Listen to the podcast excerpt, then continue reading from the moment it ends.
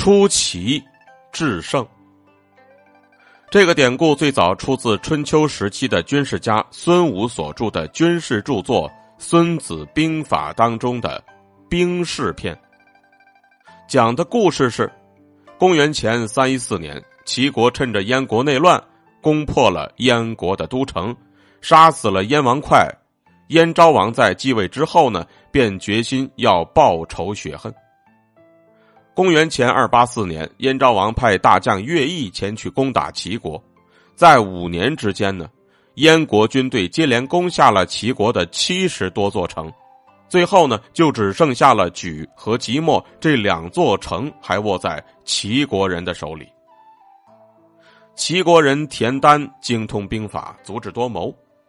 开始的时候呢，他在齐国的临淄仅仅是当一名小吏。并没有引起人们的注意，而当乐毅率领燕国军队攻入齐国的时候，他就逃往了安平。没过多久呢，安平也被燕国军队给攻破了。田丹呢，就只好又跑到了即墨城。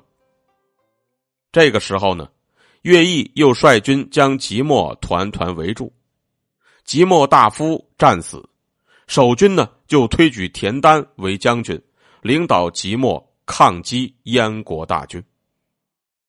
公元前二七九年，燕昭王去世，燕惠王即位。燕惠王在当太子的时候呢，跟乐毅曾经有过隔阂，而且呢，他们两个之间的成见还很深。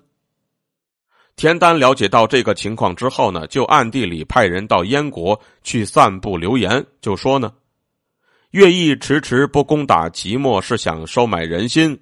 以便将来在齐国称王啊！齐国人最担心的就是怕更换另外一位主帅，那样的话，即墨就会被攻破。没想到燕惠王对这种流言竟然信以为真，立刻派大将齐杰接替了乐毅的职务，并且把乐毅呢调回了燕国。乐毅被无故撤职之后呢，整个燕国大军的士气低落。田丹呢，又派人混入了燕国大军的内部，接着呢，就散布谣言说，齐军最怕的就是被燕军割去俘虏的鼻子。如果燕国军队在进攻的时候把割去鼻子的齐军俘虏摆在队前，即墨城一定会不攻自破。齐杰在听了之后呢，不知这是一场计谋，真的照着去做了。守城的齐国士兵见到自己的同胞都被割去了鼻子，生怕呢也被燕国军队给俘虏了，守城的意志就变得更加坚定了。接着呢，田丹又派人散布谣言说：“我们最怕燕国人挖掘我们城外的祖坟，凌辱我们的祖先。”燕国人再次信以为真，把城外所有的坟墓都给挖开。把尸骨堆在一起焚烧。当即墨军民目睹了燕国大军的暴行之后，恨得无不是咬牙切齿，一致要求和燕国大军决一死战。当田丹看到齐国军队的士气高昂，就抓紧进行反攻燕国大军的准备工作，先派出使者到燕国的军营请求投降，并且呢和齐杰约定了投降的日期。接着呢。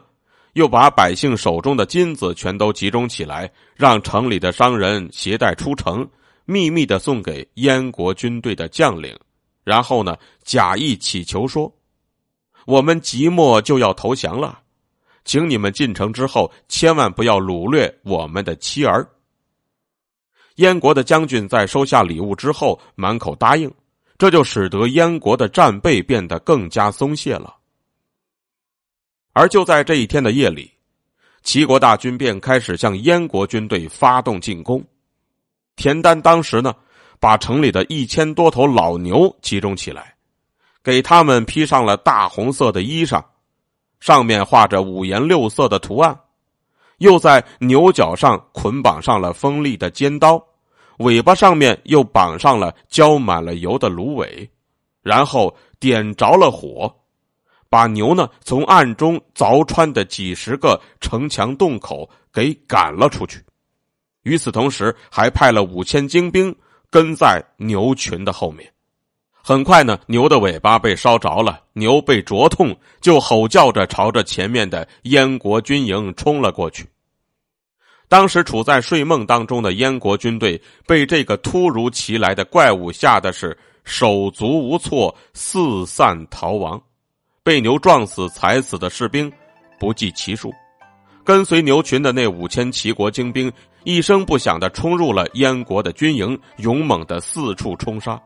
随后呢，齐国大军又在城楼之上擂起战鼓，喊杀之声惊动天地。由于燕国军队没有任何思想准备，突然就遭到了这么猛烈的袭击，一下子溃不成军。齐国大军趁乱杀死了燕国的将领齐杰，燕军没有了主帅，只能够四处奔逃。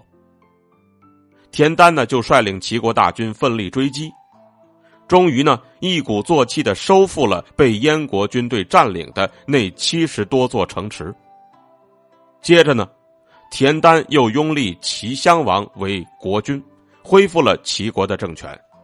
田丹也因此被齐襄王封为了安平君。正因为这场战斗特别精彩，司马迁在记述了田丹使用火牛大破燕军的事迹之后。便高度评价了他这种出奇制胜的战术。